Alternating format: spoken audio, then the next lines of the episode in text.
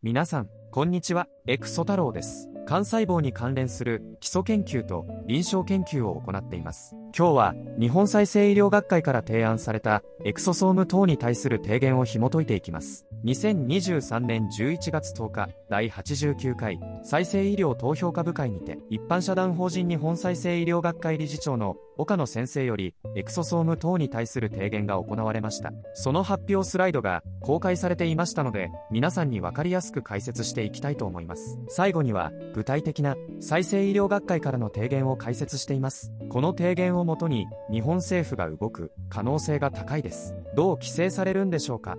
気になりませんか？どのような内容なのか確認しておきましょう。どうぞ最後までご覧ください。最後まで待てない方は一気に最後まで行っても大丈夫ですよ。好奇心あふれる方はゆっくりお付き合いいただければ幸いです。このチャンネルでは皆さんが健康で充実した人生を送るために知っておくべき最新の医学情報についてわかりやすく説明していきます。チャンネル登録といいねボタンを押していただけると動画作成や研究の励みになります。また、今後取り上げてほしいトピックがあればコメント欄に記載していただけますと今後の番組運営の参考にさせていただきます。どうぞよろしくお願いいたします。それでは、始めましょう。エクソソーム治療は近年注目されています。YouTube 上でもエクソソーム点滴治療最高、疲れが吹っ飛んだ、若返る、などと発信している番組が散見される一方、エクソソーム治療意味がないです。死亡事故が発生しています。危険です。という情報も見受けられます。一体何が正しい？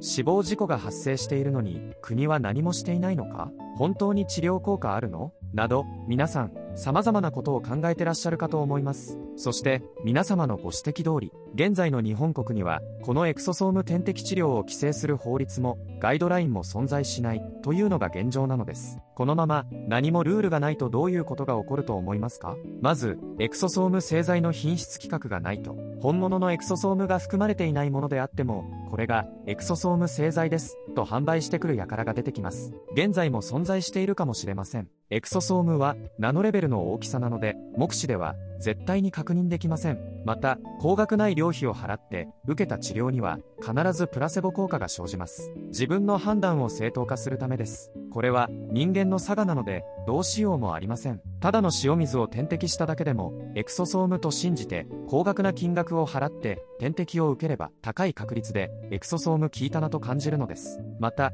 製造過程においてルールがないとばい菌が混ざった製剤が出てきたりする可能性があります。そんな製品を点滴投与すると、ばい菌が全身隅々に届いてしまい、敗血症という状態になり、生命に関わる可能性もあります。つまり、ガイドラインや法律などのルールを作成することは、皆さんの安全を守るためには非常に大事なことなのです。このような現状を憂慮して再生医療学会が動きました再生医療学会は幹細胞を用いた細胞治療関連の学会と思われている方も多いかもしれませんがエクソソームに関連することにもこれまで様々な提言を行ってきていますそして2023年11月10日第89回再生医療投票株会にて一般社団法人日本再生医療学会理事長の岡野先生よりエクソソーム等に対する提言が行われました。その内容を見ていきましょう。エクソソーム細胞外症法とは何か。最初にエクソソームを含む細胞外症法の説明から始まります。ここでも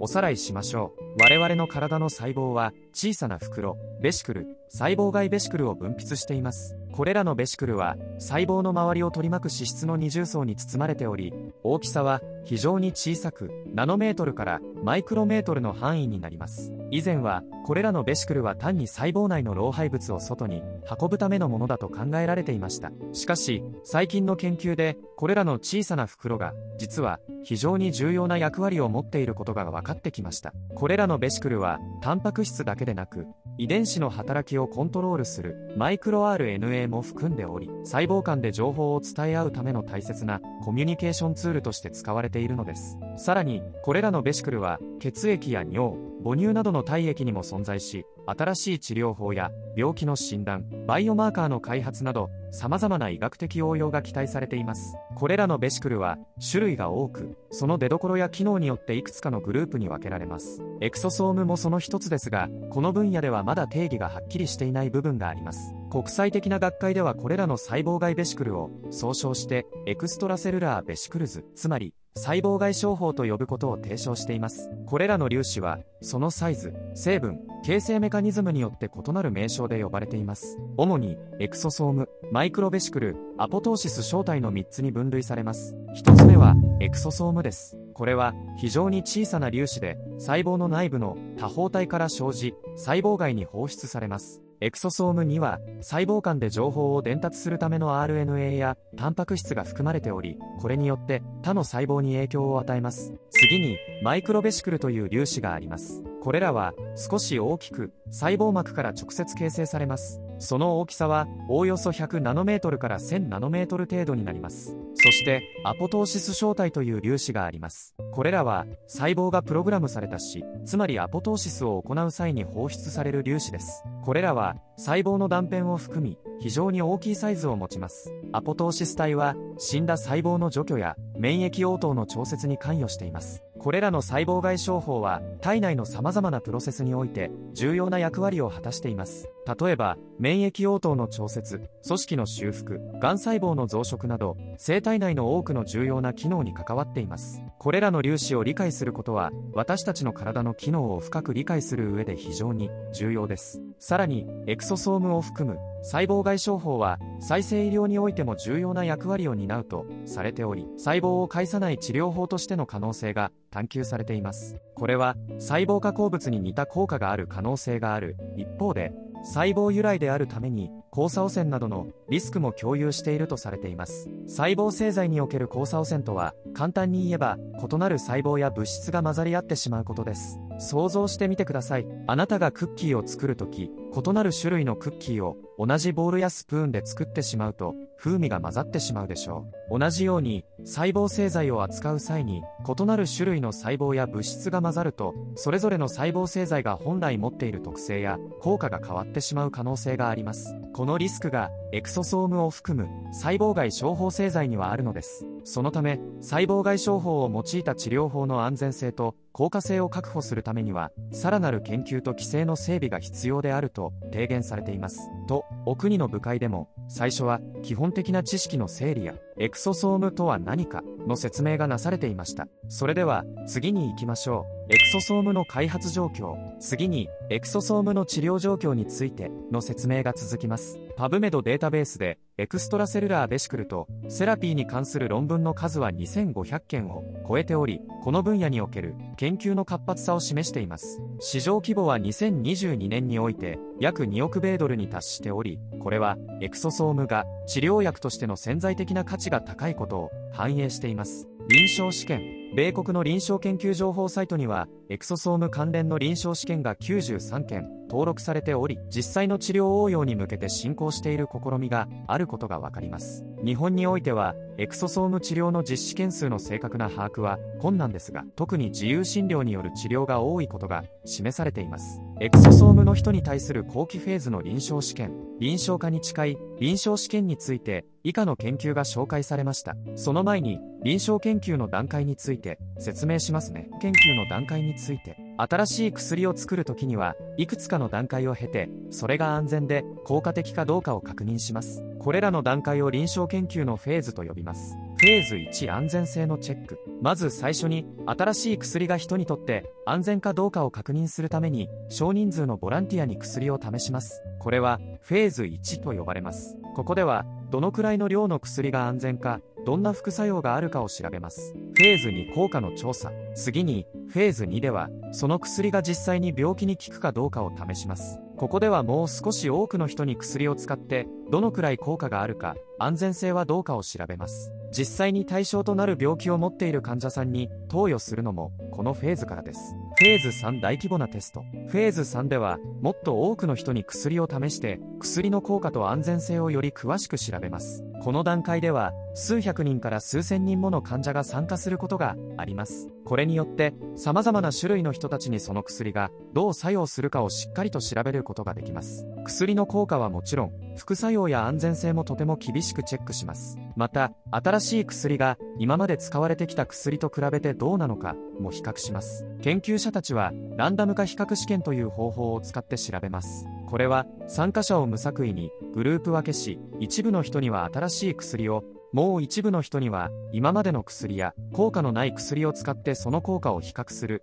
方法です。フェーズ3の試験がうまくいくと、その薬は承認というプロセスを経て、病院や薬局で私たちが使えるようになります。この段階を経ることで、薬が本当に安全で効果的なものかどうかを確かめることができるんです。フェーズ4市場での監視。最後のフェーズ4は、薬が市場に出た後のことを指します。ここでは、実際に多くの人がその薬を使っている間に何か問題がないかをずっと見守ります。これらのフェーズを経ることで、私たちが使う薬は安全で、きちんと効果があることが保証されるんです。現在、エクソソーム EV 製剤で薬事承認を受けたものは世界中にありませんから、すべての臨床研究がフェーズ1から3の段階になります。その中で、フェーズ2から3のものを部会では説明しています。コロナ肺炎に関する幹細胞エクソソームの臨床試験、1型糖尿病に関するエクソソーム治療の臨床試験、幹細胞と幹細胞エクソソームが網膜色素変性症患者の視覚機能に及ぼす影響の評価試験、慢性中耳炎の外科的治療における血小板と細胞外小胞を豊富に含む自己血漿の使用による臨床試験、以上が部会で説明された小規模な臨床試験でした。大規模なフェーズ3の臨床試験も紹介されています。フェーズ3の試験として、 extracellular vesicle treatment for acute respiratory distress syndrome、ARDS が挙げられていました。この試験は、急性呼吸窮迫症候群 ARDS に対する細胞外小胞治療の臨床試験であり、これにより ARDS 治療における細胞外症法の有効性を検証しています。ちょっと難しいですよね。後日、別動画で解説いたします。これらの試験は、エクソソームが持つ治療的可能性をさらに探るためのものであり、特に重篤な疾患への応用を目指して実施されています。エクソソームの今後の発展、次に、エクソソームを含む細胞外症法の将来の可能性について説明されています。エクソソームの今後の発展については、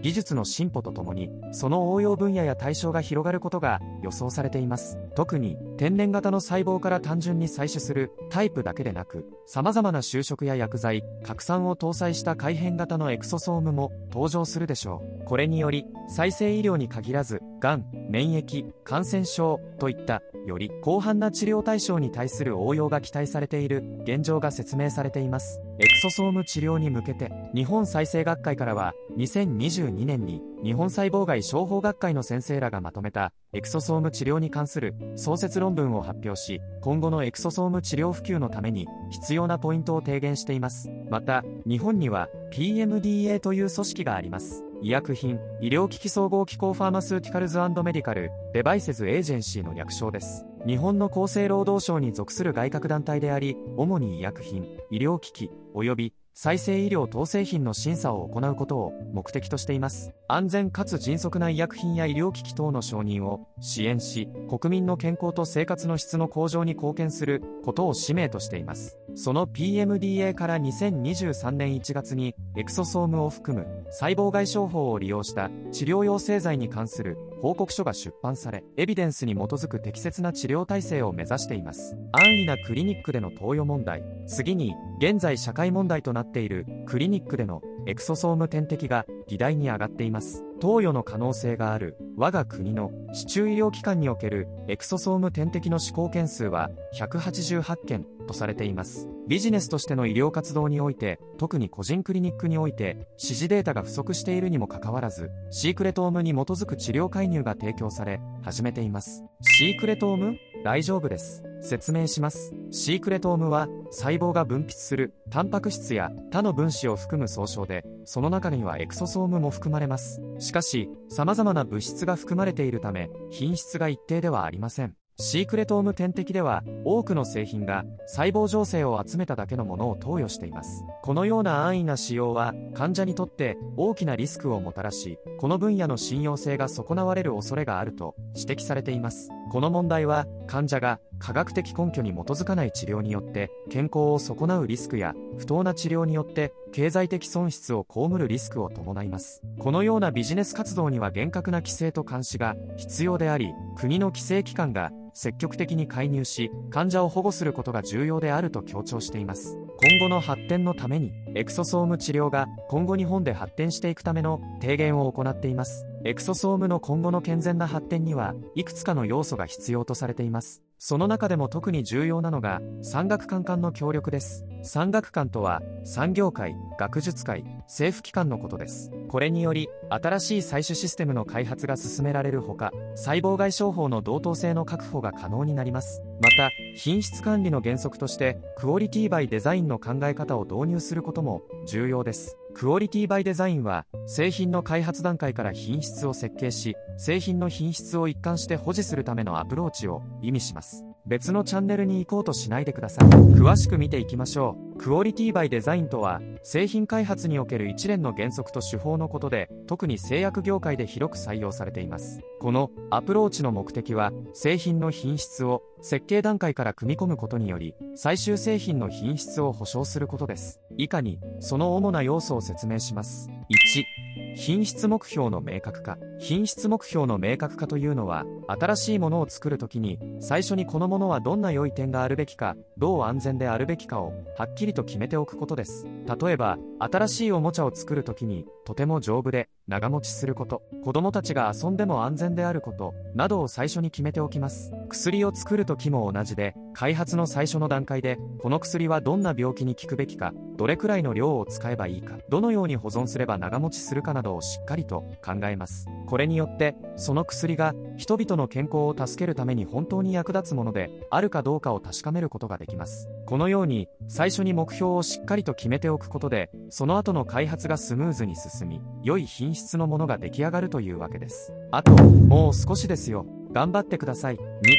リスク管理の重視。リスク管理の重視というのは新しいものを作るときに何か問題が起こる可能性があることを前もって考えておきその問題を防ぐ方法を考えることです。例えば新しいゲームを作るときにゲームがうまく動かないかもしれない。使うコンピューターによっては画面がおかしくなるかもしれないといったリスクを考えます。そしてそういった問題が起こらないようにプログラムを丁寧に作ったりいろいろなコンピューターでテストをしたりします。薬を作る時も同じで薬を作る原料の質や薬を作る過程での温度や湿度など薬の品質に影響を与えるかもしれないことをよく考えます。そしてそのような問題が起こらないように原料を厳しくチェックしたり製造工程を正確に管理したりします。このようにして新しいものを作るときにはあらかじめ問題が起こるかもしれないことを考えておいてその問題を防ぐようにすることが大切です。3製品とプロセスの理解。製品とプロセスの理解とは新しいものを作るときにそのものがどのようにして作られるかそしてどんな材料が使われるかをよく理解することです。これはそのものがうまく作られ良い品質を持つためにとても大切です。例えば新しい種類のクッキーを作る場合どんな小麦粉や砂糖を使うかどれくらいの温度で焼くかなどそのクッキーの品質に影響する全ての要素をよく理解する必要があります。これによって美味しくて安全なクッキーができるかどうかを確かめることができます。薬を作る時も同じでどんな原料を使うかどのような手順で薬を作るかを正確に知ることが重要です。これによって薬がしっかりとした効果を持ち安全に使えるかどうかを確認できます。つまり製品とプロセスの理解とはものを作るときにそのものがどのようにして出来上がるかをしっかりと理解しその品質を高めるために必要なことを行うという意味です。4設計空間の確立。設計空間の確立という概念は薬や他の製品を作るときにどのようにしても品質が変わらない範囲を決めることです。例えばお菓子を作るときに砂糖や小麦粉の量を少し変えてもお菓子が美味しい範囲がありますよね。それと同じで薬を作るときにも原料の量や作る過程での温度などを少し変えても薬の効果や安全性が変わらない範囲があります。この設計空間というのはその範囲を事前に決めておくことを意味しします。もしこの範囲内で変更を加えたいときはわざわざ新しい許可をもらう必要がありません。これによって薬を作る会社はもっと効率的にそして安全に薬を作ることができるようになります。つまりこの設計空間をしっかりと決めておけば薬を作るときに少しの変更を加えてもその薬がしっかりとした品質を保つことができるというわけです。5連続的な改善。連続的な改善とは新しい製品を作って市場に出した後もその製品の品質をずっとチェックし続けてもっと良くするために努力することを意味します。例えば新しい種類の自転車が店に出されたとします。この自転車を買った人たちからもっと軽くしたらいいとか色のバリエーションを増やして欲しいといった意見があったとしましょう。そうした意見を聞いて自転車を作る会社はその自転車を改良して、より良いものを作ろうとします。これが連続的な改善です。薬を作る場合でも同じで、市場に出した薬が実際に使われている間も、その薬がどのように効いているか、副作用はないかなどをずっと調べ続けます。そして、もし必要があれば、薬の成分を調整したり、使い方を改善したりして、もっと良い薬を提供し続けるようにします。このように、製品を作り出すことは、最後ではなく、それを使う人たちの情報を収集して、常に良くしようとすることが、細胞外処方製剤に限らず、医薬品の製造には大事なのです。以上が、エクソソームを含む細胞外処方製剤が発展するために必要な戦略的なアプローチでした。このレベルで製造されているエクソソーム製剤は今の日本には存在しないと思われます。部会では、このような戦略的アプローチでエクソソームを含む細胞外処方製剤は製造されるべきであると提言しています。規制と監視、規制機関による厳格な規制と監視も患者を騙すことや重要なリスクを負わせることを防ぐためには不可欠です。日本での医薬品の規制と監視は厚生労働省とその下部組織である医薬品医療機器総合機構 PMDA によって行われています。これらの機関は患者が騙されたり不必要なリスクを負わされたりすることを防ぐために以下のような厳格な規制と監視体制を設けています。PMDA が実際に行っている規制や監視内容を見てきましょう。1承認前の厳格な審査、臨床試験の審査、監督、医薬品が市場に出る前には、その安全性と効果を評価するための臨床試験が必要です。これには、通常、複数段階の試験が含まれます。この段階を経ないで、自由診療でエクソソーム点滴を行っているクリニックが日本に多いのが問題なのです。2、製造と品質管理基準の監督。医薬品の製造は GMP と呼ばれる厳しい基準に基づいて行われます。これは製品の品質が一定していることを保証するためのものです。GMP に基づいてエクソソーム製剤が製造されているのかを審査するのも PMDA の重要な仕事になります。しかし現存するエクソソーム製品はこの審査を経ているのでしょうか。3市場投入後の監視副作用報告システム医薬品が市場に出た後も医師や薬剤師からの副作用報告を受け付けそれらを分析します。最新査制度一定期間後に新たなデータに基づいて医薬品の安全性と効果を再評価します。4広告や情報提供の規制。誤解を招く広告がないか、情報提供の透明性が確保されているかを監視しています。医薬品に関する情報は、正確で、わかりやすく、公平でなければなりません。このように、日本では、医薬品の安全性と効果を確保するための様々な措置が取られており、これにより、患者さんを保護し、リスクを最小限に抑える努力が行われています。これらの措置を通じて、エクソソームを用いた治療の科学的根拠を強化し、安全で効果的な応用を促進していくことが、今後の発展には必要とされています。以上のように、今後のエクソソーム治療が発展するためには、PMDA を中心とした規制と監視が必要であると述べられています。日本再生医療学会からの提言、一番重要な場面です。日本再生医療学会からの提言について以下の点が述べられています。エクソソームを含む細胞外傷法は細胞断片として整理されており細胞そのものではないため現時点では再生医療と安全性確保法の対象とはなっていません。しかし多くのクリニックなどで自由診療として再生医療の名目で行われていること感染症のリスクを鑑みると製造過程を含めた安全性の確保が重要であるとされています。この提言は再生医療分野におけるエクソソームの使用に関する現状を考慮し今後の安全な医療の提供に向けて関連する規制の必要性や安全性確保のための監視体制の整備を促すものです。日本再生医療学会からの提言では将来的にエクソソームを含む細胞外商法が何らかの規制下に置かれることが望ましいとされています。またエクソソーム細胞外商法については生物学的にも不明な点が多く科学的な解明が急務であることが強調されています。そのためには